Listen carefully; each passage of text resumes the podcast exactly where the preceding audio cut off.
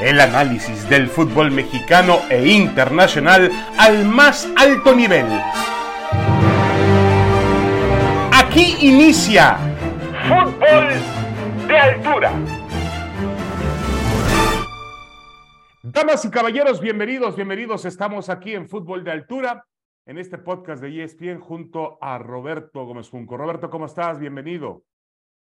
Muy bien, David Feitelson. Como siempre, un gusto compartir contigo este espacio.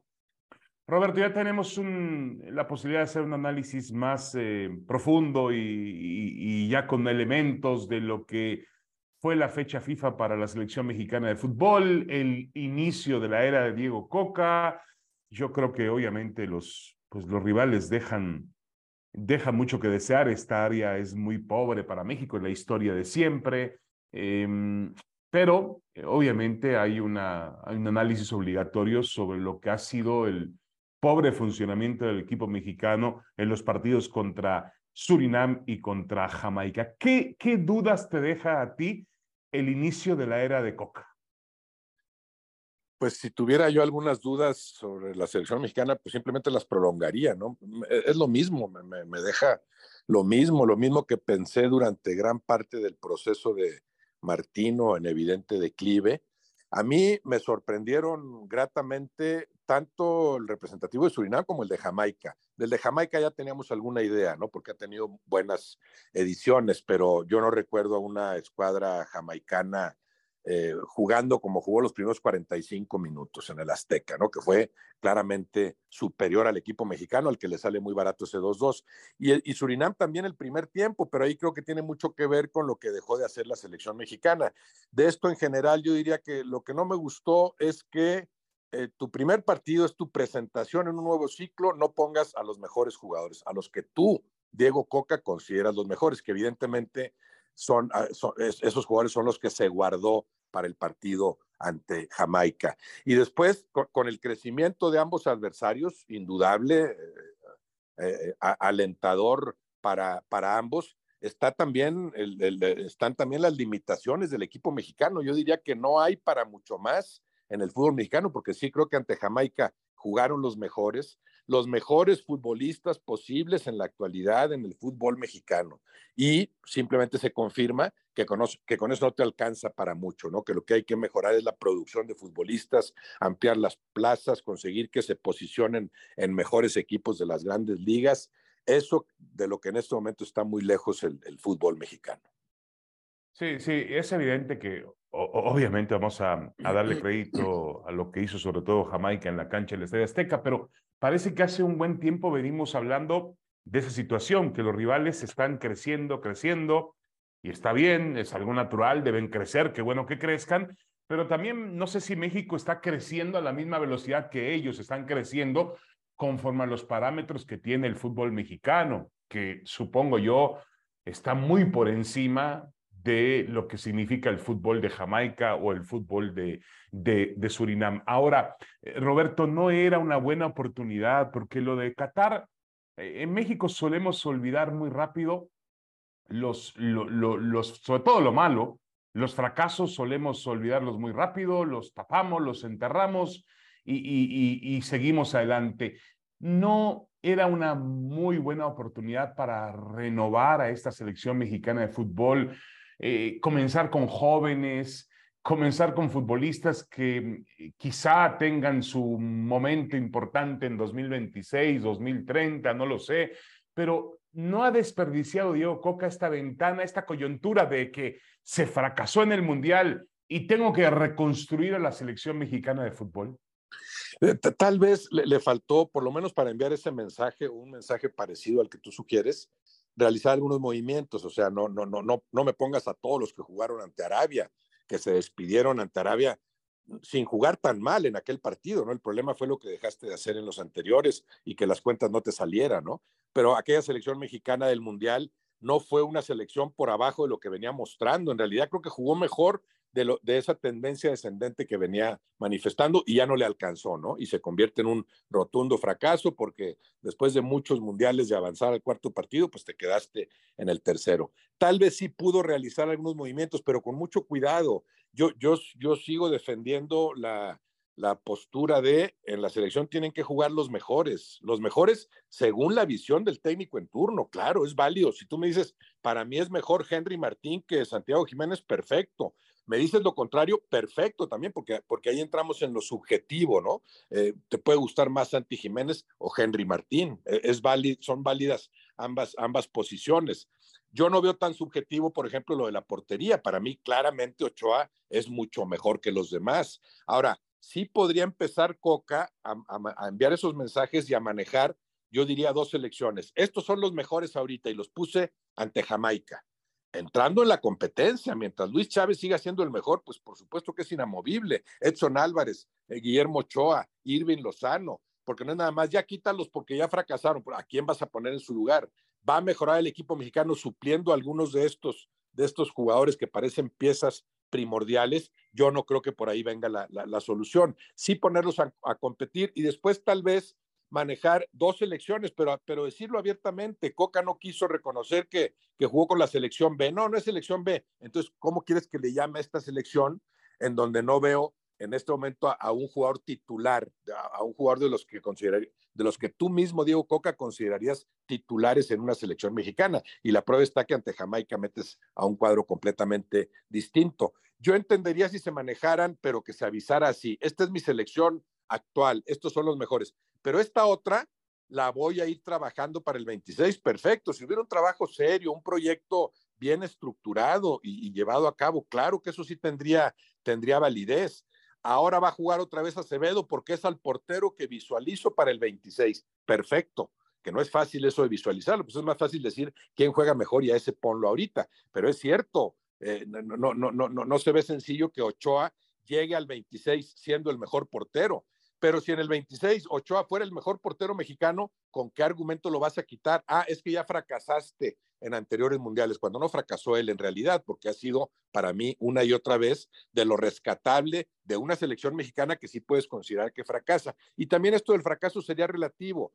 ¿Están fracasando estos jugadores mexicanos o no da para más el material futbolístico que se genera actualmente en nuestro fútbol, en el que yo sí veo un, un retroceso? Yo he visto el fútbol durante 50 años ascendiendo siempre, sistemáticamente, cada vez se juega mejor, a excepción de estos dos últimos años, en los que sí vi primero una interrupción y empiezo a ver un retroceso. Y para mí, con ese retroceso tienen mucho que ver las medidas que toman los dirigentes, las medidas centaveras que siguen tomando y que limitan el margen de maniobra para cualquier técnico que llegue a la selección mexicana. Sí, al final parece que, que, que, lo que ocurrió en esta fecha FIFA es una continuación de lo que había pasado durante el Campeonato Mundial de Fútbol en, en, en, temas de cancha, en temas de resultados de cancha, en, en, temas de la funcionalidad de la selección mexicana de fútbol, no encuentra un estilo, no encuentra una forma apropiada, no tiene un nivel individual, no tiene un, un nivel tampoco colectivo. Eh, Diego Coca, a mí me parece que con todo respeto, comienza pues con, con, verdades a medias o con, mentiras, porque eso de decirnos que le gustó la selección, que, que, van por el camino correcto, que mostraron personalidad en la cancha, pues vio un partido muy diferente o vio una exhibición muy diferente a la que vimos muchos de nosotros y a la que vieron sobre todo los aficionados en el, en el Estadio Azteca que se manifestaron. Y justamente eh, yendo hacia ese tema, eh, Roberto, los abucheos de la afición, que yo creo que finalmente son la única arma, entre comillas, em, con la cual el aficionado puede entrar a un estadio de fútbol y hacer valer su punto de vista. Ya hemos visto en otras ocasiones y hemos analizado también y hemos cuestionado algún tipo de comportamiento pues que no es el adecuado, el famoso grito aquel de carácter homofóbico, que por cierto volvió a aparecer, eh, pero el abucheo a un futbolista, yo no lo veo como una ofensa absolutamente a nadie, simplemente, bueno, lo veo como una recriminación y el hartazgo de un aficionado o de aficionados que eh, no encuentran los resultados que ellos buscan en la selección. Y mira que si algo tiene bueno el fútbol mexicano ha sido aficionados y, Roberto, lo hemos visto cada vez que hemos viajado lejos, muy lejos, ahí están los aficionados mexicanos, gastando su dinero, em, siendo parte del negocio que significa el fútbol, alentando a la selección, llenándose de deudas ellos mismos, pero alentando a la selección mexicana de fútbol. Ellos mantienen este negocio bollante que significa la industria del fútbol mexicano. Entonces, para mí tienen derecho a manifestarse. Ahora, que se hayan tomado eh, mal encausadas esas, eh, esas manifestaciones, pues puede ser, puede, puede, puede llegar a ocurrir. Pero a mí me parece normal y hasta aplaudo el hecho de que a través de esa presión puedan ocurrir, Roberto, cambios en el fútbol mexicano, si no, si no pueden ocurrir a partir de lo que decimos nosotros, o a partir de los resultados, o a partir de los directivos, o a partir de los dueños, pues que el aficionado presione. No, por supuesto, por supuesto. Hay una indignación justificada, una eh, decepción, un desánimo con respecto a la selección. Eh, aficionados eh, convencidos cada vez más de que no hay que consumir tanto ese producto, porque al final de cuentas son vistos por los dirigentes como consumidores que sí mantienen el negocio. Consúmele y entra alegremente este, a, este globo tricolor que se vende tan fácil. Entonces, claro que hay una indignación justificada Claro que un aficionado tiene el derecho de abuchear, eso, eso, eso me parece completamente legítimo. En este caso, creo que estuvieron mal encausados los abucheos o mal, mal encausada la indignación, porque si crees que el problema de la selección es Guillermo Ochoa, porque fue el que fue el principal blanco de esos abucheos y de esas críticas, entonces estás errando en el diagnóstico lamentablemente, porque entonces no vamos a mejorar. Tienes que producir más porteros como Ochoa, producir más jugadores como Luis Chávez, como Edson Álvarez, pero renovar a niveles directivos, que es ahí donde, donde está el mal del fútbol mexicano. Indígnate con la selección como un todo, porque viene de fracasar, recíbela en el Azteca con una rechifla para que entienda que le estás reclamando, perfectamente válido. Pero si después resulta que tu molestia es con Guillermo Ochoa, que le paró un penal a Lewandowski, que la libró en el Mundial, a diferencia del 90% de los, de los futbolistas, y que tuvo antes también eh, magníficas actuaciones en Copas del Mundo, o sea, de lo, único, de lo poco rescatable la selección es con el que te indignas, no te indignas con los que se acaban de sacar de la manga a Diego Coca, no te indignas con, con estos manejos, no, no reclamas que no haya ascenso-descenso, que, que, el sistema de competencia siga promoviendo la mediocridad, que haya cada vez menos jugadores eh, eh, menos plazas para futbolistas mexicanos, que estén inflados los futbolistas en México, por supuesto, y por eso no puedan salir o se limite su posibilidad de, salir al extranjero, porque les pagan más en el mercado interno, increíblemente.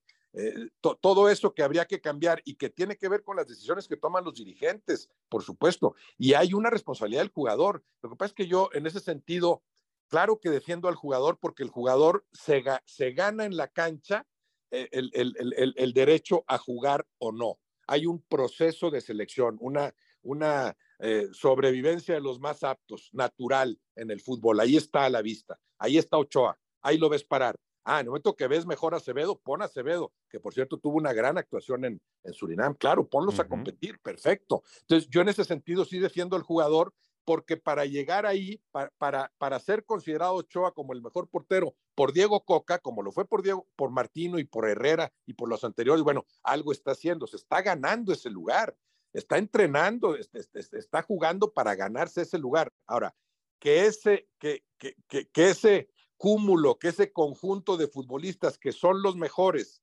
no, no den para más, claro, entonces te habla del problema de raíz no está el fútbol mexicano para competir con las potencias, para nada, para nada. E, entre lo que dijo Diego Coca, al que yo veo sí desconcertado, e, es, víctima de las circunstancias porque ni siquiera, ni siquiera lo nombraron en las mejores circunstancias posibles. Parece que dijeron, ¿cómo le hacemos? Primero para demostrar quién manda, poniendo a Coca, pero segundo, para poner a Coca incómodo desde el arranque. ¿Cómo le hacemos? Pues hazle así. Habla de Herrera, habla de Almada, que se perfilaba como muy fuerte, habla de Ferretti, y al final sácate de la manga a Diego Coca. Bueno, sí lo veo desconcertado, lo veo ya con el gesto así adusto, no lo veo disfrutando la dirección técnica como lo hacía con el Atlas, es un buen técnico indudablemente, pero sí ya ha empezado a equivocarse. Bueno, hay una frase ahí que para mí es de colección, ¿no? Él dijo, la, refiriéndose a los trinitarios, dijo que sus transiciones eran impresionantes. Sí. Así dijo. Entonces, Yo, ahí sí le diría, no. a, los, a, los a los de Surinam, ¿no? Surinam. Sí, era, Surinam, sí, Surinam. No, lo de Jamaica le debe haber parecido este, inenarrable, indescriptible, si, si le parecieron impresionantes las transiciones de, de, Trinidad. Entonces yo, yo le diría a Coca, ¿qué, espero de ti cuando, cuando te enfrentes a los franceses? Si estas transiciones te parecieron impresionantes, ¿qué vas a hacer con los franceses cuando, cuando le tiren un, un, un pase a Mbappé? ¿Qué vas a hacer? ¿Cómo los vas a contener? ¿no? Ahí sí tiene que irse ubicando Coca. Creo que fue muy duro el arranque para él. Bueno, yo no recuerdo un arranque de un proceso tan difícil como este. Porque decías, bueno, viene Trinidad y Jamaica, ganas dos partidos y empezamos todos a inflar el globo tricolor, o lo inflan quienes saben hacerlo y les encanta. Pues aquí ni siquiera hay cómo inflarlo, van a esperarse y eh, no sé, a ver si el siguiente partido, a ver si esta Final Four le ganas a Estados Unidos, de panzazo y milagrosamente, porque no hay ahorita con qué ganarle a la, a la selección grande de Estados Unidos, ¿no? Sí, sí es preocupante eso, hay más distancia cada vez con respecto a las grandes potencias, pero aquí en la zona claro que se están emparejando. Canadá fue mejor que México en la eliminatoria anterior. Estados Unidos fue mejor que México en el mundial anterior. Y, y, en el caso de Estados Unidos, sabes que hay un trabajo consistente. Hay ciertas dudas con los canadienses. Quiero ver si, si siguen con una selección de, de, de, de tan buen nivel Ah, en, esta zona, ¿no? Y ves lo de Jamaica y siempre están los ticos y los hondureños como posibilidad de competir. Sí es preocupante en ese sentido, pero mientras no se solucionen cosas que están afectando el rendimiento del fútbol mexicano en el mediano y largo plazo, yo no veo cómo, yo no veo cómo eh, se aclare el panorama. Claro, tienes un mundial en casa, vas a jugar, como son 48 equipos, vas a ganar los tres primeros partidos, a lo mejor eh, calentando nada más, puede ser, o, vas a avanzar a la siguiente fase. El cuarto partido ni siquiera será de gran dificultad, porque estás hablando de que quedarán 32 equipos, imagínate. O sea, el próximo Mundial para México, para fines prácticos, además de la ventaja de jugar en su cancha, primero en México y después en Estados Unidos, que es su otra cancha. Bueno, la, gran ventaja es que vas a empezar a, a, ser puesto a prueba hasta esa, hasta esa fase de, de, 32 equipos, cuando ya estés instalado en el cuarto partido, ¿no? Sí, de acuerdo. Yo, y la verdad es que esos cambios eh, que, que, que, de pronto se vislumbraron para el fútbol mexicano, eh, al término del Mundial de Qatar, el, hartazgo, la necesidad de, de, de, transformarnos, la verdad es que no ha ocurrido ni va a ocurrir. Hubo por ahí una aparición de John de Luisa, de Miquel Arriola, indicando pues lo que aparentemente iban a ser las transformaciones importantes del fútbol en los siguientes, en, en, los siguientes meses. Al final, eh, el propio John de Luisa se hace un lado, ya lo decía Roberto, el enturbiado proceso para nombrar a Diego Coca, em, la conformación de una comisión de selecciones donde el primero en levantar la mano y salirse es el que mejor hace las cosas, en este caso el grupo Pachuca de Jesús Martínez el fútbol mexicano ha tocado fondo. Y es verdad, estamos retrocediendo. Ya ni siquiera son los resultados que habíamos tenido en mundiales donde México llegaba al cuarto partido, pasaba la primera ronda con, con, con lujo, le daba la esperanza, luego llegaba al cuarto partido y competía, por lo menos competía y pasaba y, y, esbozaba la posibilidad de lograr ese famoso quinto partido. Y ya no, ya no, no ocurre eso. Yo pensaba que que el fútbol mexicano había tocado fondo en 2013 cuando estuvo, tuvo que ir a jugar un repechaje mundialista. No, la situación es peor todavía hoy. Hoy es peor y es una evidencia clara de las decisiones que se han tomado a nivel directivo y que han perjudicado nuestro fútbol. No hay tantos jugadores como antes, no hay jugadores con personalidad como los había antes y obviamente el entrenador que venga va a tener problemas y el público empieza a cansarse y empieza a reclamar a través de la tribuna. Vamos a hacer una pequeña pausa, vamos a regresar, tenemos más, esto es Fútbol de Altura, el podcast de ESPN. Regresamos con el tema de Pumas y la llegada del turco Mohamed al Pedregal.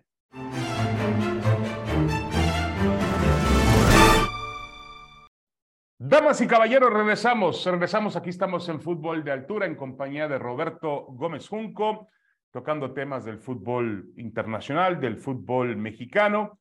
Y bueno, en la fecha, el receso de la fecha FIFA, eh, los Pumas eh, aprovecharon el tiempo, le dieron las gracias a Rafael Puente y han decidido contratar a uno de los entrenadores más ganadores de los últimos años en el fútbol mexicano, el argentino Antonio Mohamed, el turco Mohamed, eh, que ha tenido éxito con diferentes equipos, Tijuana, con el América, con Rayados de Monterrey, que ha dirigido en España, en Argentina, en, en Brasil. Nadie tiene duda del, del, del potencial, de la capacidad que tiene el turco Mohamed como entrenador. Pero la pregunta aquí, Roberto, es que em, por lo menos en los últimos años nos habíamos acostumbrado a que Pumas eh, bueno, eso también no sé si sea una verdad total, porque por ahí apareció el Mitchell, el, el español que tampoco tenía una relación muy directa con, con Universidad, no tenía ningún tipo de relación, vamos. Pero Pumas parecía eh, no solamente haberse eh, hecho famoso como una casa que producía futbolistas, sino que también era capaz de producir sus propios entrenadores, era autosuficiente en ese sentido, los creaba con el sello de casa, con exjugadores, con, con gente que había que conocía bien la idiosincrasia, la filosofía del club, de la universidad, y ahora han ido a un bando totalmente opuesto con Mohamed eh, Roberto. Sí, sí, evidentemente traicionan algunos de sus, de sus principios. Es, un equipo que ha dejado de producir eh, futbolistas en la medida de siempre, ¿no? Que los distinguió, un equipo que ejemplar en ese sentido, además de Chivas y su mexicanidad defendida a ultranza, pues los Pumas eran los que jugaban con dos extranjeros, eh, por decirte aquella época desde Ferretti y Juan Carlos Vera, con estos dos y una muy buena base de mexicanos forjados formados aquí mismo, ¿no? Eso se fue perdiendo, han tratado de recuperarlo en los últimos tiempos, pero se han, se han eh, plagado también de futbolistas extranjeros o de futbolistas no formados ahí. Y también en lo que se refiere a la dirección técnica, aquella época de Bora Milutinovic, Ferretti, Mejía Barón, Memo Vázquez padre, hijo, digo, empiezo a producir todavía técnicos. Después, bueno, eh, la generación ya de, de, David Patiño, por ejemplo, al que, al que trataron muy mal la última vez que estuvo y que realizó un buen, un buen trabajo. Sí, hay, hay, y eso sucede cuando ya no sabes qué hacer, cuando te equivocas una y otra vez. Eh, hace unos meses tenían a Ferretti disponible, con el perfil idóneo, incuestionable porque estás hablando de uno de los grandes, tal vez el más grande triunfador en la historia del fútbol mexicano como director técnico, siete títulos ganados, uno de ellos con Pumas, lo ganó con tres equipos distintos, ganó más cosas con Tigres, obviamente, pero con el perfil universitario, tenías todo. No, pues por cuestiones económicas, no, ni Ferretti, ni Mohamed, no me acuerdo quién más manejaban, y nos quedamos con, con Rafa Puente, ¿no? Y ahora quieren rectificar y me imagino que, que, todo esto les va a salir más caro a final de cuentas. Yo no creo que, que, a Mohamed le paguen menos que lo que pedía Ferretti, que, se sabe que en su momento estaba dispuesto a sacrificar algo del sueldo, como, al, como probablemente lo hizo Mohamed. Pero por otro lado, Mohamed, claro, es, es un excelente director técnico, tremendo triunfador en México como jugador y como entrenador eh, tienen la capacidad. Me gustó su presentación de decir esto es un reto, un desafío, y, y sí sabemos que así lo asume, ¿no? Eh, ganar tres títulos en México con tres equipos distintos, para mí tiene un mérito eh, enorme, ¿no? ¿no? No, no es fácil, con tres diferentes planteles. Y como que es un técnico que ya cuando es campeón ya ya se acabó el reto, se acabó el desafío y vámonos a otro lado, ¿no? Entonces, por ese lado es buena decisión, pero sí, evidentemente traicionan su historia, su tradición. Yo porque no soy seguidor de Pumas, pues a mí, que contraten a alguien que los ponga a jugar bien, pero sí, claro que yo entendería la molestia de seguidores Pumas de toda la vida que, que, se preguntan en dónde está la identidad de este técnico con nuestro club, con nuestra institución. Sí, ¿dónde está, dónde está la relación? Pero bueno, también todo obedece a, a lo que tú decías, Roberto, sobre también mm, puede llegar a ocurrir que la directiva tenga un hartazgo de decir, ya lo he intentado, he buscado y no he podido eh, pasó lo mismo hace poco con las Chivas Rayadas del Guadalajara al comienzo del torneo, cuando el dueño del equipo, Mauri Vergara, dijo, pues ya basta, ya basta de buscar eh, gente que a lo mejor pueda tener la identidad con los colores de Chivas o la afinidad a lo que ha sido la historia de este equipo, y optó por buscar eh, gente del extranjero, en este caso eh, Fernando Hierro y la llegada de, de Beljo Paunovic, eh, que a todo mundo sorprendió y que bueno, eh, la realidad es que han hecho dentro de todo un, un trabajo muy, muy positivo con ese equipo del Guadalajara. Ahora, volviendo al tema de Pumas, em, Mohamed es sin duda un buen entrenador. Ah, eh, tiene, si Mohamed toma este equipo, acepta el reto de tomar este equipo, es porque yo creo que en el fondo él siente que este equipo puede dar más, mucho más. No olviden que hay una buena cantidad de jugadores argentinos regados por ahí, sobre todo en puestos importantes de medio campo hacia el frente. Pero básicamente tendrá Mohamed que trabajar en temas defensivos, en darle una estabilidad a este equipo, cosa que no consiguió eh, Rafael Puente. Por más que el equipo llegaba a veces a mostrar cierta armonía en el campo de juego, eh, todo se descomponía a partir de, la endeble eh, defensiva que mostraba el equipo de Pumas. Suele ser Mohamed o tiene fama Mohamed de ser un técnico, ha sido acusado incluso Roberto de ser un entrenador que eh, opta por más por, por temas defensivos que ofensivos, a pesar de lo, de lo que él era en el campo de juego, que fue un maravilloso jugador, un, un, volante de medio campo hacia el frente, con gol, con disparo, con mucha inteligencia para jugar, con mucha personalidad. Pero los equipos de Mohamed suelen ser equipos muy ordenados en la parte trasera. Como tienen que serlo los grandes equipos, sí, claro que parte de la solidez eh, defensiva y después vas desarrollando tu juego de acuerdo al material futbolístico con el que cuentas. Jugó muy distinto eh, el equipo de Cholos que el de América, que el de Monterrey, porque tuvo planteles diferentes y a los tres los dirigió muy bien. Con Cholos voy a ser campeón si fortalezco al máximo mi aparato defensivo y, allá adelante Didier Riascos y Fidel Martínez se entendieron bien y con ellos dos te bastaba casi casi para, para generar tus, tus ataques importantes. Con el Monterrey tengo más material, perfecto, voy a atacar con más gente, pero tengo que primero cubrir el requisito de una defensiva más sólida. Eh, con el Monterrey se tardó en ser campeón, pero fue el mejor equipo, el del Monterrey, durante tres años fue el mejor equipo. Tú veías la tablita esta del, del descenso, que ya no es descenso, de cocientes, que nada más vemos la parte de abajo. Bueno, pero Mohamed fue líder durante tres años en esa tablita, era, el equipo que más puntos acumulaba, así como ahorita lo es el América, que eso tiene un mérito, que viene desde Fernando Ortiz. Ahorita tú ves esa tablita y el América está arriba, con un buen margen ahí, está arriba, o sea, hay una consistencia ahí que después lo confirmes o no en la liguilla, lo ratifiques, esa es otra cosa, ¿no? Y el caso de Mohamed se tardó en ratificarlo, se tardó en conseguir ese título. Y yo te diría que lo consigue cuando ya no es, no es el mejor Monterrey, la, mejor versión del Monterrey con Mohamed no es la que resulta campeona, bueno, es la que a final de cuentas pudo ganar ese título porque así son las circunstancias eh, en un partido muy difícil que parecía que estaba perdido, ¿no? En el Azteca ante, ante, el, ante el América pero había sido un equipo muy consistente en su juego. Entonces, yo creo que más que fama de defensivo, pues como, como es un buen técnico y sucede algo similar con Ferretti, con Bucetich, se les critica de defensivo, no es que cualquier buen técnico le va a dar prioridad al buen trabajo defensivo y a partir de ahí me pongo a jugar, pero yo no puedo aspirar a jugar si el de enfrente me hace, me hace daño cada vez que tiene la pelota, ¿no? Entonces, en ese sentido, para mí es, e, e, e, es garantía lo de, lo de Mohamed, no sé si alcance a verse el efecto de Mohamed en los Pumas en este torneo, pero yo daría por hecho que para el siguiente se verá sustancialmente.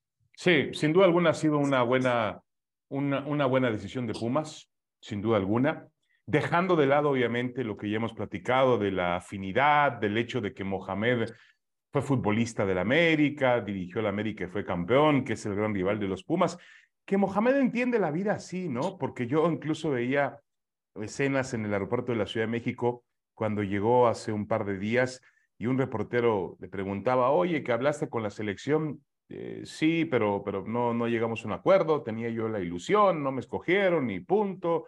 Oye, y hubo una oferta de Tigres y se detuvo. Y voltea a la cámara y le dice, eh, no, no hubo una oferta pero que estén tranquilos, yo jamás dirigiré a Tigres, yo soy rayado. Es decir, Mohamed entiende perfectamente bien la identidad que se necesita en el fútbol, es un chico hecho en un club como Huracán, un club de barrio.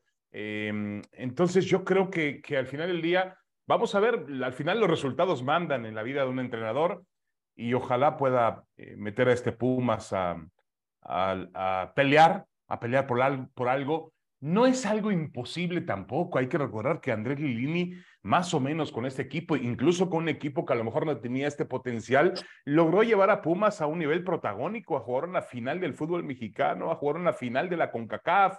Correcto, no las ganó, pero Pumas estaba ahí, a pesar de, una época donde yo insisto, la ausencia del futbolista mexicano se nota en todas partes, se nota en la selección, se nota en Chivas, se nota en Pumas, se nota en la Liga MX. ¿Tú te acuerdas los tiempos, em, Roberto, cuando Pumas era la base de la selección mexicana de fútbol? Prácticamente Pumas administraba la selección mexicana de fútbol deportivamente hablando. Claro, claro, la base o eran las Chivas o eran los Pumas o entre ambos ya te conformaban una buena selección con jugadores forjados en las respectivas filas, ¿no? Ahorita, bueno, está muy lejos de que, de que eso suceda así, evidentemente. Bueno, vamos a ver cómo le va finalmente a Mohamed. Eh, ahora, eh, lo que son las cosas, el mapa, eh, pensábamos, y tenía razón Roberto, que Ferretti era el idóneo para, para Pumas y Mohamed era el perfecto para Cruz Azul, por una cuestión de, estilos, de afinidades, eh, pero bueno, las cosas no, no salen así. Em, la realidad es que tanto uno como otro, Mohamed como Ferretti, tienen retos bien complicados con dos equipos muy tradicionales y obviamente equipos importantes de la capital del país. Roberto, ya nos vamos. Muchísimas gracias. Eh, nos escuchamos la próxima semana. Gracias a ti, David. Un abrazo. Saludos para todos. Esto fue Fútbol de Altura, el podcast de ESPN. Esto fue Fútbol de Altura. El análisis del fútbol mexicano e internacional al más alto nivel